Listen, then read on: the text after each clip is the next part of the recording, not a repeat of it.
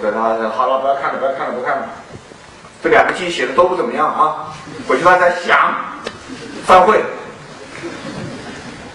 然后自己走到厨房里，也是慧能跟他说是弟子是，慧能腰里绑个石头正在冲，说你的米熟了吗？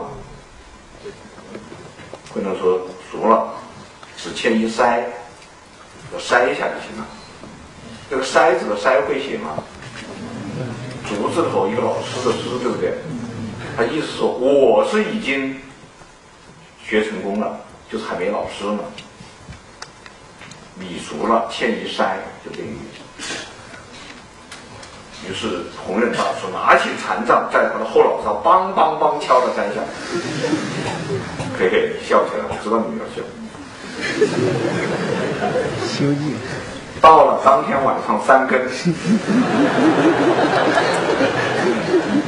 慧能就走后门进了方丈。我知道你们为什么想，这不《西游记》的故事吗？告诉你，《西游记》是抄他的，我这是最早的版本。因为这个禅宗的故事是唐代的，《六祖坛经》是唐代的书，《西游记》是明代的书。你说哪个在前，哪个在后啊？然后来了以后，弘忍说：“那好，我跟你说《金刚经》。”说到一半的时候，慧能就全明白了。明白了以后，这个红人说：“这样，我把衣钵传给你，但是此处不可久留，你连夜出走，回你的广东去。我送你走。”红人就送慧能。夜下山，来到江边，长江边有一叶小舟。朋友说，弟子上船，南下，汇报，我来把船渡你。或者说不要师傅把船，我自己来。或者说何当我渡汝？就佛家不是讲缘分嘛，讲因缘嘛。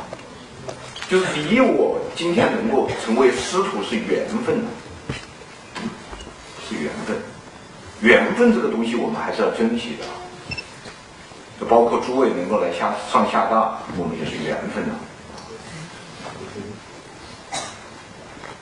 我们能够成为师徒是个缘分。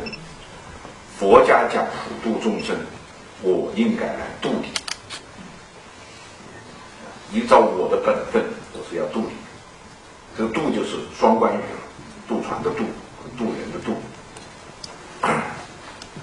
慧能双手合十说：“迷失失度，误了自度。我不明白的时候，请老师渡我。我现在明白了，我自己渡自己，了不得啊！同学们，记住这句话：误了自度。”真正你能不能成才，是自己的事情，老师只能帮助一下。再好的学校，再好的老师，只能给你开个门，指条路，路是自己走。慧能渡过去。第二天，庙里才发现衣钵没了，乱成一锅粥啊！还有人跟着去追杀他，这些故事都不讲了。就话说，这个慧能就来到岭南，隐姓埋名，当跟猎户过过日子，山洞里面躲躲过。后来到了广州智齿市，也当个头陀，还在厨房里烧火。这样十几年，十几年以后，他的师傅已经去世了，圆寂了。他的师兄神秀已经当了武则天的国师了。他知道安全。他这个时候可以出山了。那么有一天，智子寺的几个和尚呢讨论一个学术问题，就是这个帆为什么会动？帆就是气水，会动。所以有一个和尚提出一个哲学问题来：帆是无情物，无情物就是没有心灵、没有智慧、没有意志的，没有心灵的东西，它怎么会动呢？那第二个和尚说：“风吹幡动，凡是自己不会动的，是风吹着它动。”这本来是个科学的回答，但是第三个和尚就就就来提出质问：“风也是无情物，烟何而动？那风又为什么会动呢？”啊，他们回答不了了。这第四个和尚说：“啊这因缘和合啊，啊，什么东西啊，七七八八的。”这时候慧能站出来说：“你们都说错了，什么幡动，什么风动，不过是你们心动。”狮子氏的方丈听了这句话，大吃一惊，急忙从方丈室跑出来，抓住问：“你到底是什么人？”慧能笑了。又笑了，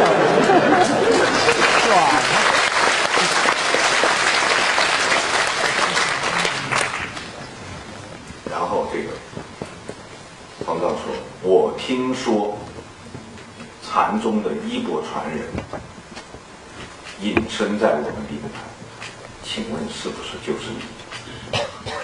慧能点点头，回到自己的房间，拿出了衣钵。知子寺的方丈立马跪在地上，六祖驾到，有失远迎。方丈请起，我还没有剃头发呢。这个时候，才由知子氏的方丈起来给他把头发剃了，正式成为和尚。然后他再升座成为大师。那这就是禅宗的一个来历，它当里面充满了这个传说了，不大靠得住的。那么我们要现在要说的是什么呢？是禅宗它为什么一下子这么样就风靡了中华大地呢？是因为佛教传入中国以后，长期以来有一个问题不能解决，就是如何本土化。我们知道中华文化的特点是，任何外来的东西必须本土化，才能够在本土落脚生根，才站得住脚。凡是不本土化的，最后都站不住脚。佛教站住脚了，就因为它本土化了，而本土化的佛教就是禅宗。而佛教本土化的障碍在什么地方呢？和儒学的矛盾。因为佛教讲什么呢？不是不是不是不，儒家为什么要反佛？那边是韩愈，韩愈是反佛的，反佛反的厉害。他为什么要反佛呢？因为在儒家看来，佛家有两个问题。第一个，出家人把自己的父亲的姓不要了。姓释，都姓释迦牟尼的释。你看这个和尚都是释某某，下面是他的法号，对吧？这个比方说少林寺的方丈释永信，这个叫不富。所有的和尚见到皇帝不下跪，双手合十阿弥陀佛，这叫无君。那按照孟子的说法，无君无父是禽兽也。而且还很糟糕的是，这个出家人他都不结婚，也不生儿子，是吧？你们看少林寺最后那个谁谁出家的时候，不是要他发誓嘛？尽禽兽，不淫欲，汝今能持否？不谈恋爱，不结婚，不生儿子。这跟儒家的观念冲突很大。叫儒家观点是不孝有三，无后为大。你无君无父，断子绝孙，这哪成啊？矛盾。这个矛盾谁解决？禅宗。为什么呢？禅宗是以有为求无为。禅宗抓住了一条什么呢？就是佛教的最根本的东西，就是那个“佛”字。那个“佛”是什么意思呢？觉悟。佛的本意就是觉悟。佛陀就是觉悟者。释迦牟尼禅宗一再强调，释迦牟尼是人不是神。禅宗甚至说，老胡活到八十岁就死去，跟我们有什么区别？他也要吃饭，也要上厕所，也要生老病死。区别就在于他觉悟，他悟到了无上正等正觉。这个无上正等正觉是什么呢？最简单说就是苦。我只能说一条啊，苦集灭地四条，啊苦苦集灭道四条，苦集灭道四条，四圣地，我只能讲一条，就是苦。佛祖说，人生是什么？人生就是苦。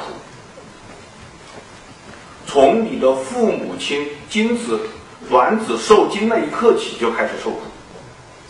你想想，母亲十月怀胎，你待在什么地方？待在子宫里面。子宫是一个什么地方？暗无天日。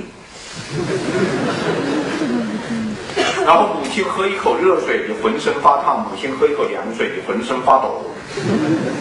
母亲翻个身，你在里面又没有绳子绑着，荡来荡去，撞墙壁。啊，喝的是羊水，吃的也是羊水，你的屎尿也尿在羊水里面，就再吃回去。最后忍无可忍，破门而出，一落落到一个产褥上，你的皮肤是那么的柔润，你落到一个产褥上如坐针毡，哇的一声就哭了。请大家想想是这么回事吧？有哪个孩子一出生冲着大吼，嘿嘿？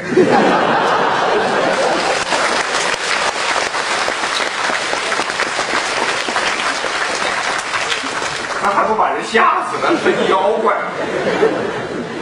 是人生下来都哭，都是哇的一声放声大哭，从此你的苦难就开头了，对不对？你要挨饿，你要挨冻，你要生病，你要挨训，你要挨打，然后从幼儿园开始就培优，哎，一路斩关过将，你都吃过这苦的啊！那高考。那高考是人过的日子吗？是人过的日子吗？七八年我考研的时候考下来，我说的我再也不考了。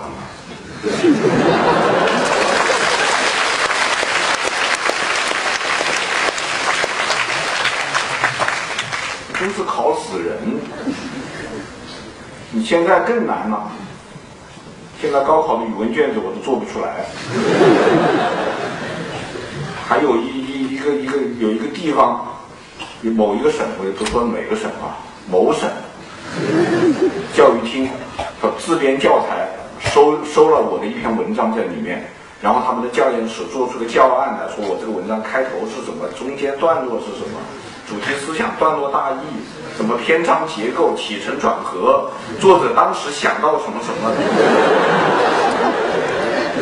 寄给我，很客气说，请你审阅。我回答，我回短信回了三次，看不懂。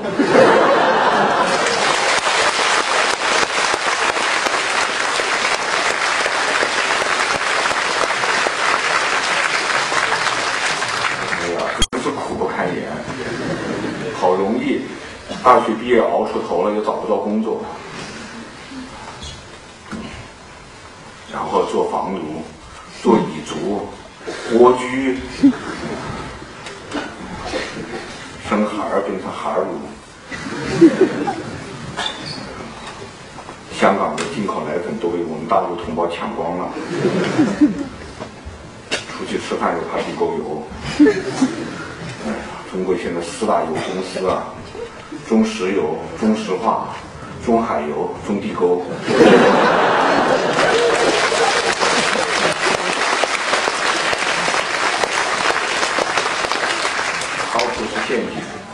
今天开两会，贺龙元帅的女儿贺杰生，全国政协委员说，我都不敢出去吃饭，他吃到地沟油。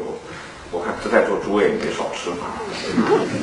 所以现在有人说这个日本的什么核辐射，我们赶快吃点吧。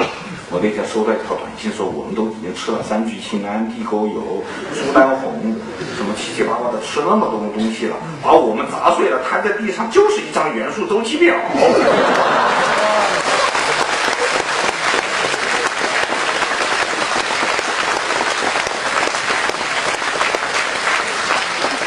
我点啊？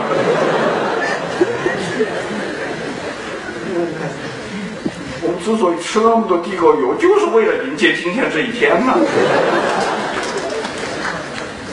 苦啊，人生是苦啊！啊，然后就讲怎么样不苦，怎么样不苦啊，这个就不讲了哈。后面呢，这个这这再讲就纯讲佛学了，没时间。那结果是什么呢？结果就是说，佛和不是佛区别在于什么？一个觉悟，一个不觉悟。觉悟了就是佛，不觉悟的就不是佛。而佛家的这个主张是普度众生，是不是？那么普度众生，我们现在要讨论这个哲学问题：普度众生是可能的吗？是可能还是不可能？如果你说不可能，那么就否定了佛祖的愿望。因此，所有的佛佛家都得说可能。是吧？就没有选择了。那么我们就要问，为什么可能？禅宗的解释说，因为众生皆有佛性，就是我们每个人呢，其实心里都有佛性，所以我们都可能成佛。如果我们没有佛性，那就永远都不可能成佛。啊，这这又解决了。那我下面就要再追问了。既然每个人都有佛性，为什么我们没有成佛？对不对？你身上不是有佛性吗？你为什么还没有成佛，在这打瞌睡呢？禅宗的解释是因为执着。什么叫执着呢？就是认死理，认死理。一根筋不开窍。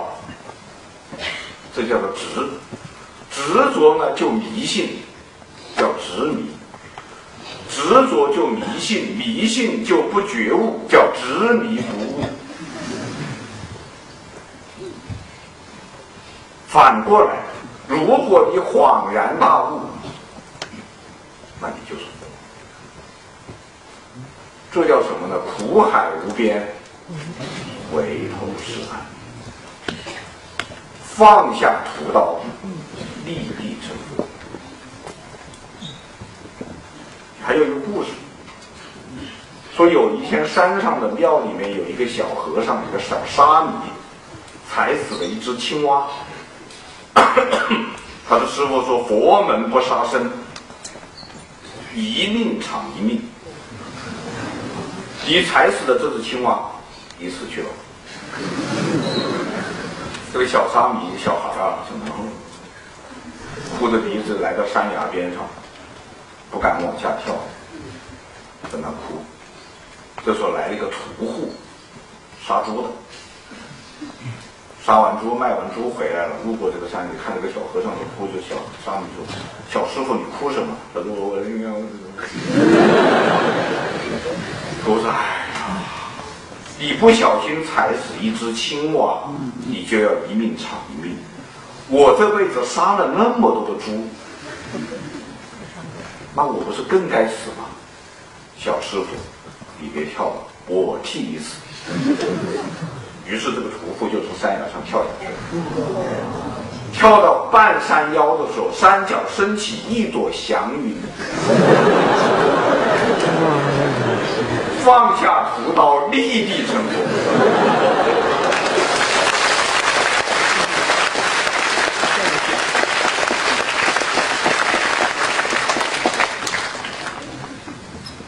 我讲这么多是要说明一个什么道理呢？就是按照禅宗的观点，成佛与不成佛的区别是什么呀？觉悟。只要觉悟就是佛，对不对？对不对？对，那么反过来说，你干什么无所谓，对不对？对，因此可以以有为求无。所以你不要误解禅宗，不要以为禅宗讲的无为就是什么都没有。恰恰，你看，从老子到庄子到再到禅宗，到了禅宗这个时候，恰恰是什么都可以有。这是一个辩证法。经历了什么都不能有的阶段以后，到了最高境界，就是什么都可以有。这个可以，那个也可以。什么都可以，所以你你如果一味的讲空啊、无啊、无为啊，那叫执，那不叫悟。所以很多人自以为悟了，其实是没悟。当年我在武汉大学作家班讲禅宗，讲完了以后，一个作家他自以为悟了。他就上来挑挑战了啊！允许挑战，但是你们尽管挑战。啊，禅宗是允许挑战的，禅宗是他主张交锋，就是要挑战。这个作家上说：“叶老师，我知道，佛家就是无嘛，禅宗就是不立文字嘛，所以呢，到了考试的时候呢，我就交给你一张白纸。”看我怎么办？我说可以啊。你你你完全，你考试时完全可以交张白纸，只不过呢，等你要成绩的时候呢，我就笑一笑。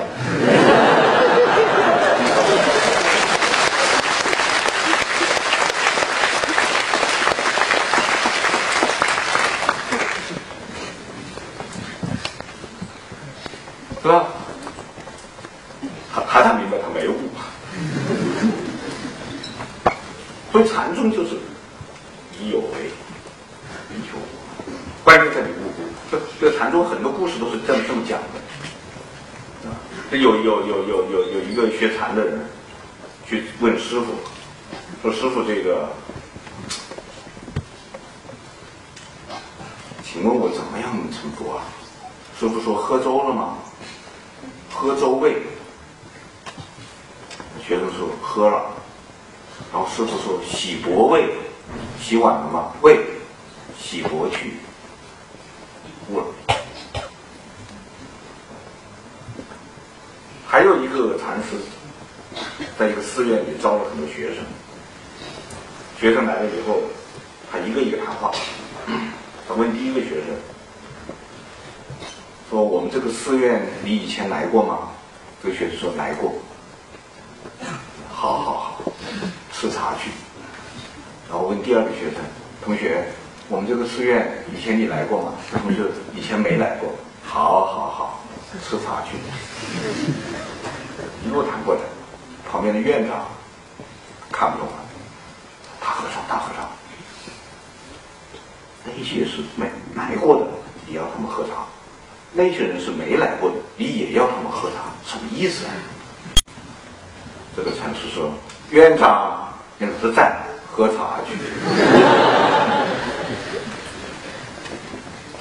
明白吗？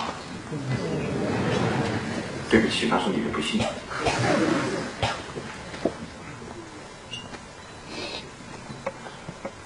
实在要我讲，就是告诉你，在生活的任何时刻、任何地方，做任何事情，都有可能。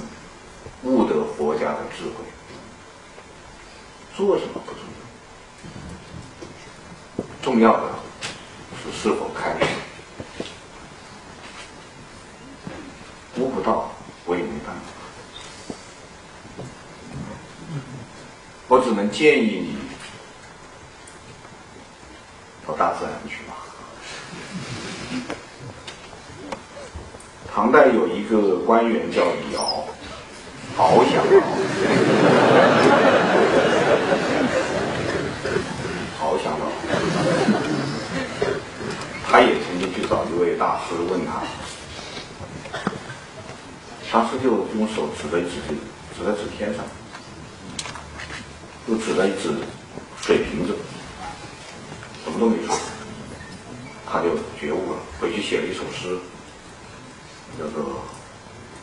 练得身形是鹤形，就我一直在修炼，我的身体修炼的就像白鹤一样，练得身形是鹤形。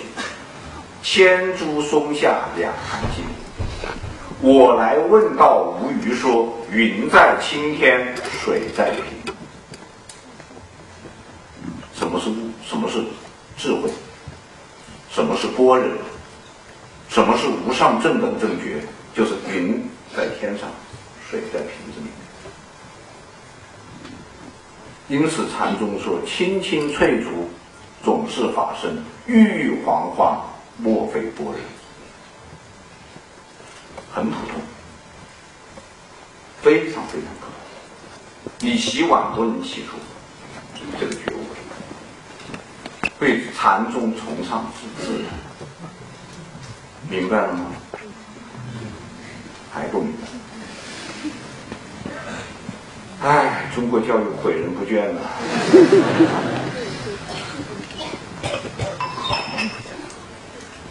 看过《少林寺》这个电影吗？啊？没看过的，往上荡起来看。少林寺有首主题歌，我这我只讲最后一句了啊！我这个主题歌讲完再不讲，悟不到我没办法。我觉得是充满禅意的。日出嵩山坳，城中惊飞鸟，林间。小溪水潺潺，坡上青青草。这就是禅。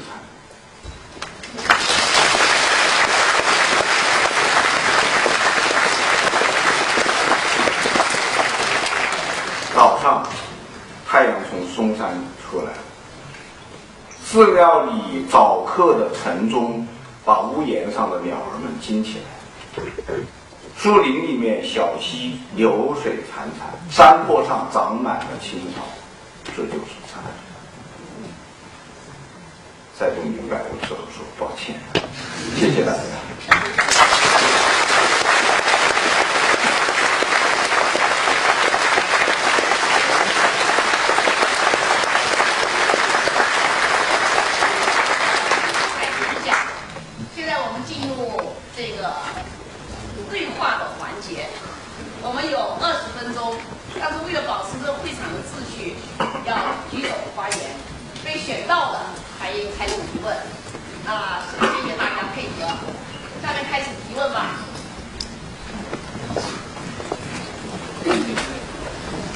呃，这样，据说是有一个在漳州校区这边有一个什么学生的媒体，要有问题要问，待会儿我是没有时间再见你们媒体，说请媒体的朋友优先。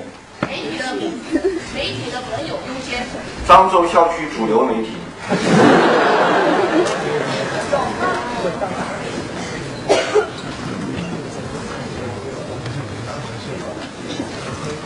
我没来啊。没关系，呃，你走吧。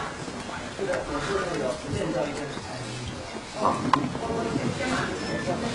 呵呵呵呵。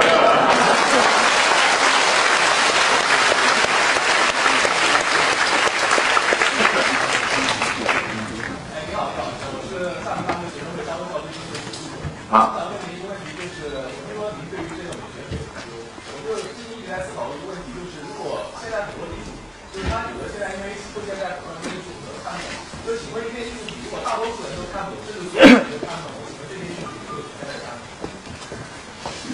呃，这个问题呢比较麻烦，麻烦在于什么叫懂？就不把这个概念搞清楚呢，呃呃，我们就永远讲回答不了这个问题。什么叫懂？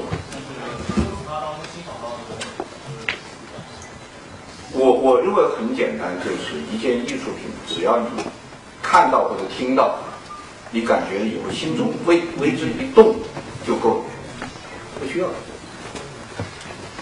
反倒是有些来讲艺术的人，我看他不讲也罢，他越讲我们越不懂。你比方说这个这个音乐，你请坐，就说音乐吧。有人曾经问贝多芬，说：“请问贝多芬先生，您的 G 大调小奏鸣曲什么意思？”贝多芬的话，我告诉你，把钢琴打开了。说你明白了吧？他说我不明白，不明白，不明白，我再告诉你，你就弹。我还是不明白。我说说那他你还是不明白，我就没办法。也不知道是我的不幸还是你的不幸。我们之所以要艺术，就因为有很多人类的很多东西，很多情感，很多心灵的东西是非概念性语言所能表达的，它不能用概念语言来表达，它不能这么讲，它只能用艺术语言表达。你说这个这个乐乐曲什么意思？我只能弹一遍。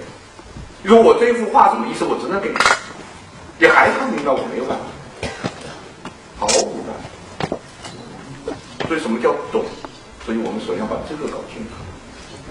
那这是第一点。第二点呢，就是同样的艺术品，同样的艺术品，它可能观读者、欣赏者他有不同的感受，这是非常非常正常的，而且是哇，最好是这样。因为李商隐的诗“锦瑟无端五十弦，一弦一柱四华年”，什么意思啊？真无彩凤双飞翼，心有灵犀一统点通，什么意思？不知道的。还有顾城的有一首诗：“小巷，巷子，小巷又深又长，我用钥匙敲着厚厚的墙。”什么意思？但你就觉得它好吃，那你觉得它是好吃，我认为就够了。那如果说一个东西做出来以后，所有的人都不为之感动，那么它也有存在的价值，就是存在于艺术家的自我欣赏之中。如果他真的欣赏的话，那他也是有存在价值，好吗？好。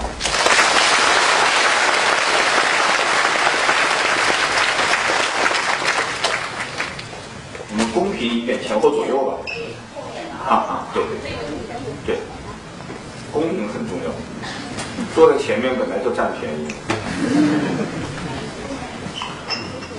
好了，叶老师非常感谢你，我今天见到您非常激动。然后，呃，刚刚在你的讲座中，你提到了一个时不我待的童年与青春的问题。然而，呃，在我们于我们现在大学生来说，我们面对着种种的竞争压力，我们纵使我们也想用一种青春的心态去享受我们的青春，然而我们呃却一直在担心着，也许如果我们有些事情我们不去做，我们不去思考、不去想的话，呃，也许我们没有办法令自己过上一个更好的生活。那么，呃，您您能给我们提一点建议，我们要如何去度度过我们的青春，如何拥有一种真实而自由的生活吗？谢谢。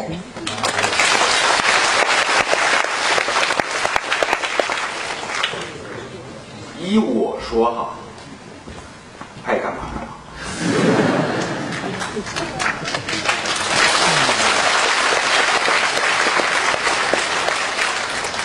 我的意见仅供参考啊。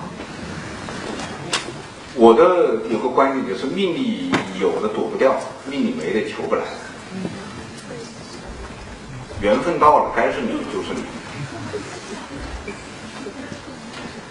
我们我主张的心态是做你想做的事情。为什么反对成功学呢？因为现在太多的人急功近利的追求所谓的成功，而忘掉了比成功更重要的是幸福。当然，我所说的所有这些有一个前提，就是你最好有一门谋生的手艺。谋生还是第一位。李泽厚先生讲吃饭哲学，我是赞成的。不能一点谋生的能力都没有，那我就坚持这一点，我就是有谋生手艺的。哪天厦门大学不要我了，我就到漳州校区旁边开一饭馆。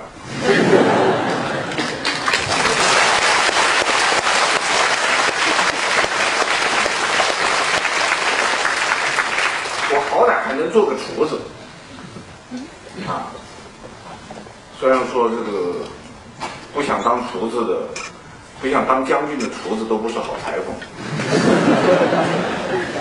我就是一个不想当将军的厨子。你要有一门，我所以，我主张一门看家手艺，主张一一门看家本领。尤其是将来准备做学术研究的人，一定要有一家一门看家本事。不要说我做硕士论文的时候，我做的就是文心雕龙，这就是我的看家的东西。通易经，我通了一门经典以后，我学术上就有底气了。所以最好学点实实在在的东西。学点实实在在的东西，不要太在意那些虚选的东西，保住底线再说。将来有份工作，有碗饭吃，保住这个底以后，爱干嘛青春不在了，刚才这个同学有男朋友吗？没有，抓紧啊！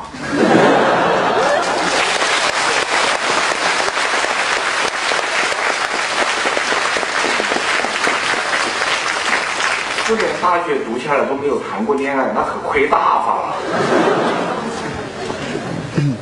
好，你你点你点啊，你点你点，这个是你的权利啊，理解，我不是照顾公平吗？我公平呢，我现在要给这个坐在最边上的啊，靠着墙的那个人。对对，来公平一点，前后左右，前后左右。四面八方，五湖四海。还不值了。叶老师你好，我有点紧张，就是呃，我是一个就是对历史有一点兴趣的人，呃，吴适先生有说过一句话，说历史是一个任人打扮的小姑娘，呃，您在您的品品三国里面也有说到过第一历史、第二历史和第三历史，呃，我想呃问的问题就是，对于我就是我平时在看一些历史书的时候，我呃我就在想一个问题，这这些他妈到底是不是真的？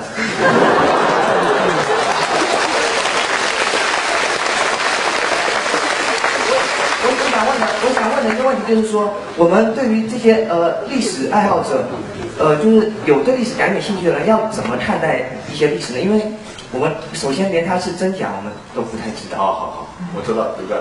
好，就首先告诉你，那个历史诗人打扮的小姑娘，胡适先生没说过，但是不知道怎么栽他头上去了。大家都这么都说他说了这个话，没没，据我所知没说，呃，也不是一个小姑娘。这个历史，我我可以肯定的回答，绝对的真相没有。只有相对的真相，因为最最最严谨的、最最客观公正的历史学家在记述历史的时候，也不可能不有所选择，因为他不可能事无巨细，记录在案的，他总是挑他认为重要的那个东西，他记录下来。他认为重要的，可能过若干年以后回头看，未必是最重要的。你你就比方说陈陈寿的《三国志》，现在我们看赤壁之之战多重要的一场战争，陈寿《三国志》才几十个字，他认为不太重要，弄得现在我们搞不清了。这是第一点，他会选择。第二个呢，他有时候也会有意无意的。偏一偏，也可能会有这个问题，包括这个司马光的《资治通鉴》。我读《资治通鉴》，我把《资治通鉴》和《史记》《汉书》《后汉书》《三国志》对照读，就会发现司马光做了手脚。他可能删掉某一些东西，你可能这个删掉的东西是个枝节，但是要知道细节决定成败。有时候细节非常重要。第二点，第三点呢，就算亲身经历的记录者，也未必完全靠得住，不要绝对绝对靠不住，不不不要绝不要指望他绝对靠得住。大部分靠得住，大部分可信，但是他可能误听误误看。我讲一个笑话给大家听？文化大革命知道吗？毛主席接见红卫兵知道吗？知道一点。啊，当时全国的学生都是红卫兵到北京天安门广场，毛主席站在天安门上，拿着个帽子挥着手，啊，接见大家，大家喊毛主席万岁啊？这个场面。有一个少数民族的同学回去以后传达，他传达什么呢？哎，毛主席嘛真伟大，毛主席真伟大。毛主席嘛天安门跟前站哈，站在天安门跟前，毛巾嘛袖上拿好，帽子手拿在手上，这都是真的啊。问那么红卫兵，又问红卫兵，谁的毛巾？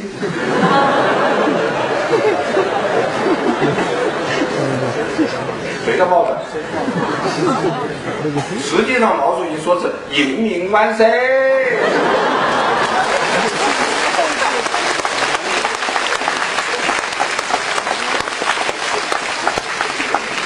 然后他说红卫兵嘛，红卫兵都跳起来说：“我的帽子，我的帽子，我的帽子。”其实红卫兵跳起来说：“毛主席万岁，毛主席万岁，毛主席万岁。”所以他听成了我的帽子。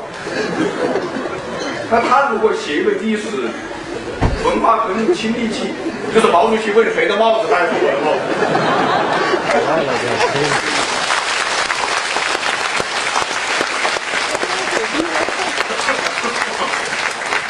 那么这是可能的。那这既然如此，就是回答最后最后回答你的关键问题，我们怎么看呢？我的主张是要想，一定要用自己的头脑去想，靠什么去想？逻辑。读历史的人一定要有逻辑，没有逻辑，历史书不带做也没有用，也找不到证据。你比方说赤壁之战，我就问你一个问题。赤壁之战最后孙刘联盟决定共同对抗曹操，谁做的决定？谁是这次战争的最大的功劳者、功臣？谁？周瑜吧，谁？周瑜吧。对，孙权。但是你要去读《三国演义》、读《资治通鉴》，你得出结论是诸葛亮。因为他们千方百计的突出诸葛亮，讲他如何游说孙权，孙权如何把桌子砍了，如何如何，好像是孙权中了这个诸葛亮的激将计，不是那么回事儿。你想想看，当时的历史情况是怎么样的？曹操从那边追过来，刘备被打得落荒而逃，老婆孩子都丢掉了，好不容易逃到了樊口。先跑到夏口，就现在的汉口，后来逃到樊口，就现在鄂州。孙权在柴桑，也就是现在的九江，拥兵自重。刘备一无所有，没有办法。诸葛亮挺身而出，说：“事急矣，请奉命求救于孙将军。”他是去求救的，他哪里摆得起谱？孙权说：“我救不出兵，他有什么办法？没办法。”而且后来决定出兵以后，周瑜连夜去见孙权，这都是正史啊！我讲的都是正史。周瑜去见孙权，说孙孙权说：“哎，公瑾啊，公瑾，这个江东这些人，子布这些人太让我孤失望了。只有你和子敬，就鲁肃。”你们两个主张甚合孤心，就你们两个主张打仗，符合我的想法。天把你们两个赐给我了。周瑜说好，那请主公给我五万精兵，看我怎么消灭曹操。孙权说五万是没有，三万精兵我已经给你准备好了，舰船、武器。装备、粮草全部备齐，你带着三万人先去，搞不掂，我再来。你分析这个话对话场景。第一，孙权说你们的主张甚可不行，他说明他有主主意的，他早就有主意了。第二，周瑜向他要要兵，他说我三万人准备好了，什么时候准备好的？呃，诸葛亮激了他一下，他就准备好了，来不及呀，他早准备好了，他早就准备了三万人马，早就下定了决心。诸葛亮不来说，他都要打的。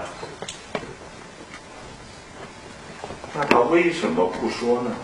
他为什么要去装模作样跟诸葛亮谈话呢？装模作样跟张昭谈话了，跟鲁肃谈话了，跟周瑜谈话了？这就是孙权这个人的心计所在。孙权十五岁当县长，十八岁接班，二十六岁指挥赤壁之战，真正的少年英雄。这个人的特点是特别沉得住气。不动声色，他的想法很简单：第一，我要趁机考验一下我的部下的忠诚度。曹操来了，是战呢还是降呢？我看看你们的态度。他把主战派和投降派能区分开吗，会当领导的要。第二。仗是要别人去打的。孙权很有意思，他也是一辈子不亲临前线，他永远在后方。仗都是部下打的，周瑜打，鲁肃打，吕蒙打，陆逊打，你们出去打。既然这个仗是要人家打的，那么主战这个主张就不能由我说出来，得让周瑜、鲁肃这些人说。那么周瑜、鲁肃自己说我们要打，要好，那你去了。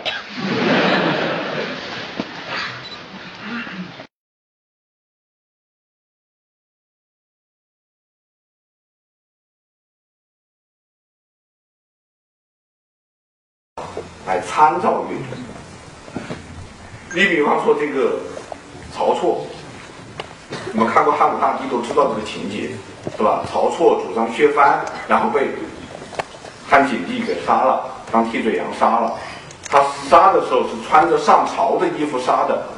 为此电视剧汉武大帝还演绎出一段话来说，这个皇帝还去跟他谈话，给他喝酒，对不起，抱歉，只好让你死了，死的冤枉等等。误读，因为这个《史记》的这个《曹错传》确实有这句话：一朝一朝一。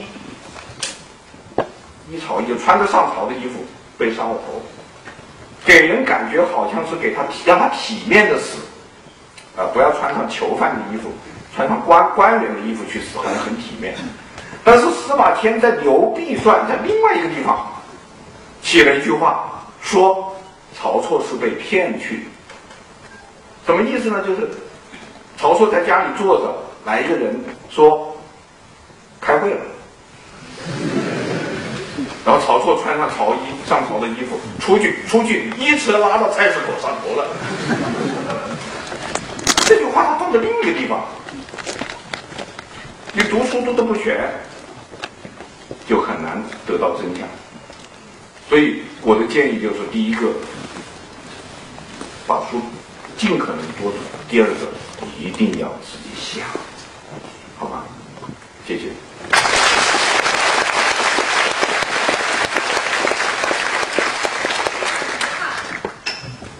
因为时间关系，叶老师后面还有事，所以我们再接受一个吧。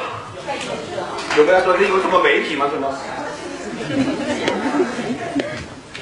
都不是，这个这个媒体啊，它有个教育电视台啊，福建教育电视对。那就请福建教育电视那个。你要问就在这儿问，再待会就没机会。你你手下的主流媒体没有？是。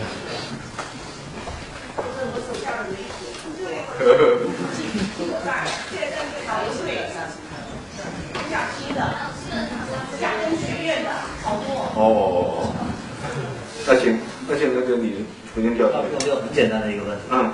呃，第一个，我们就讲今天这个主题，就是我们的老子、庄子、孔子。那您最想就是啊，就是这些您最想传达给我们这个在座学生们是怎样的一种价值观？然后第二个就是很多孩子们啊，把您当做自己家长的一个理想的模式，您怎么看待这样一个形象？呃，我我我今天是一个，今天是一个学术讲座。学术讲座呢，我更重重重视的是它的学术成分，是给同学们这个一个简单的介绍吧。所以我更重视的是如何原原本本的传达他们的思想。而我认为，这个对于我们民族的传统，对于我们民族的先人，我们首先需要的是。弄清楚、弄明白他们，而不是做出评价。做出评价是每个人自己的事情，呃，从中获得什么样的价值观也是自己的事情。所以我不想把我的一些观点像夹带私货一样的传达出去。我因为我更主张读原点，原原本本的、原汁原味的。弄清楚这些我们民族历史上那些伟大思想家的思想，哪怕你不赞成。所以今天讲的这几位的所有的思想、所有的观点，诸位都可以不赞成。而且一个讲座呢，也不可能把这些都讲清楚。还有其他的一些思想家，比方说儒家、墨家、法家思想，我今天没法讲，没法讲。我。这就是这个第一个问题啊，第一个问题。第二呢，就是第二个，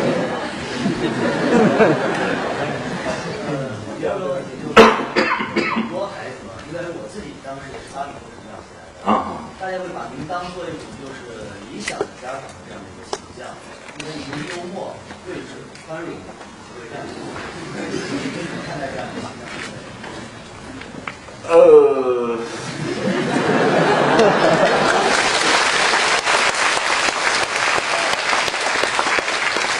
我坦率的说，我很不希望人家把我看成榜样，榜样是很累的。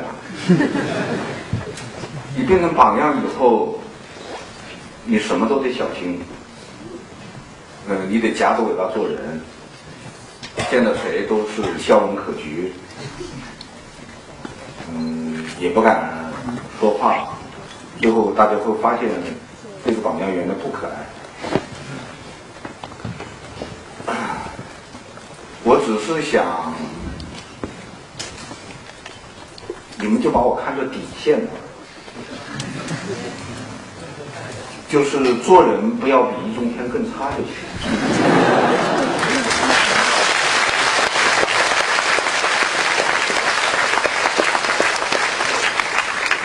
你也不累，我也不累，大家都轻松，和谐社会嘛，这么累干什么？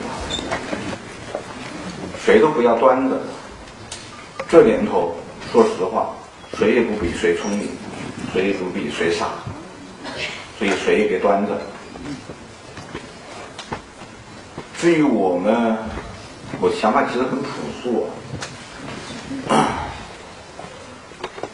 我认为中国肯定是要建设成一个民主和法治的国家。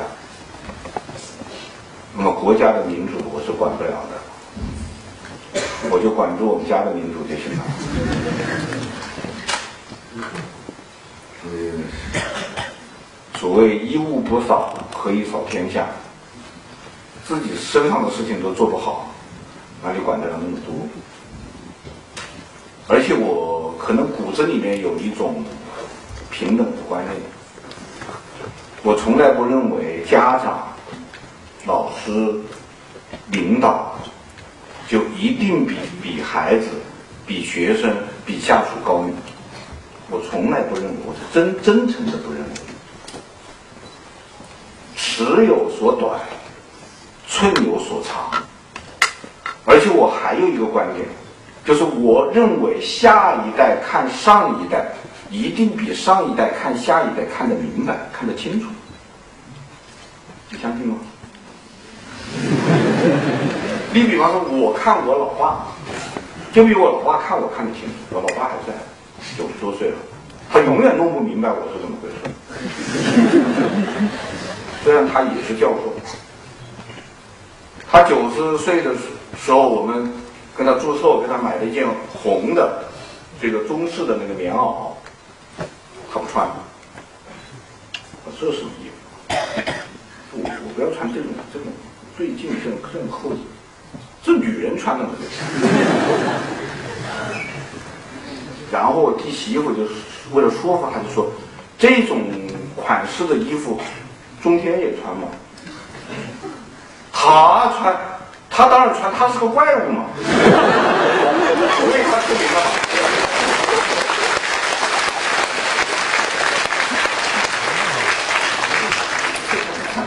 他虽然，不明白我在干什么，他不明白我上百代讲坛，不明白我写的那些书，不明白我今天这些讲座，他都不明白。但是我看他看得清清楚楚，因此我有时推论，我看我的孩子可能看不清楚，我孩子看我一定看得清楚。我看我的学生可以看不清楚，学生看我一定看得清楚。所以当老师的人不但要敬畏真理，还要敬畏学生。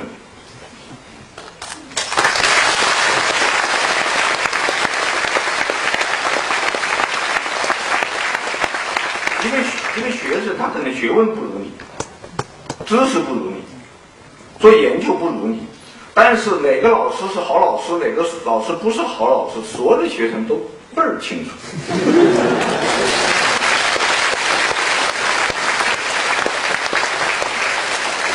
因此，我主张家长对孩子、老师对学生多用商量的口气、讨论的口气、建议的口气。我很害怕有一些主流媒体对我在各个高校的讲座的那个报道，我一看我就害怕。他们总是要说易中天教授勉励莘莘学子什么，我何什么时候勉励过呀？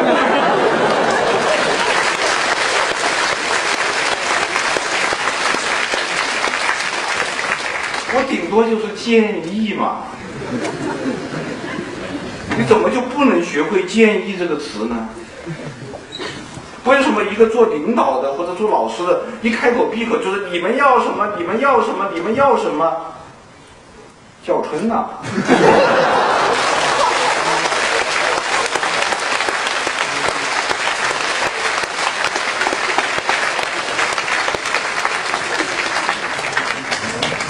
所以其实没有什么高深的东西，也没有什么了不起的东西，其实都是我的一些很很朴素的想法。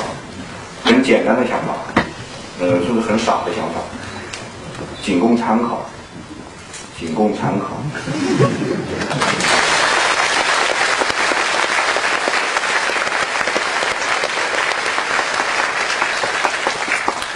这个互动环节真的很遗憾，只能到此结束。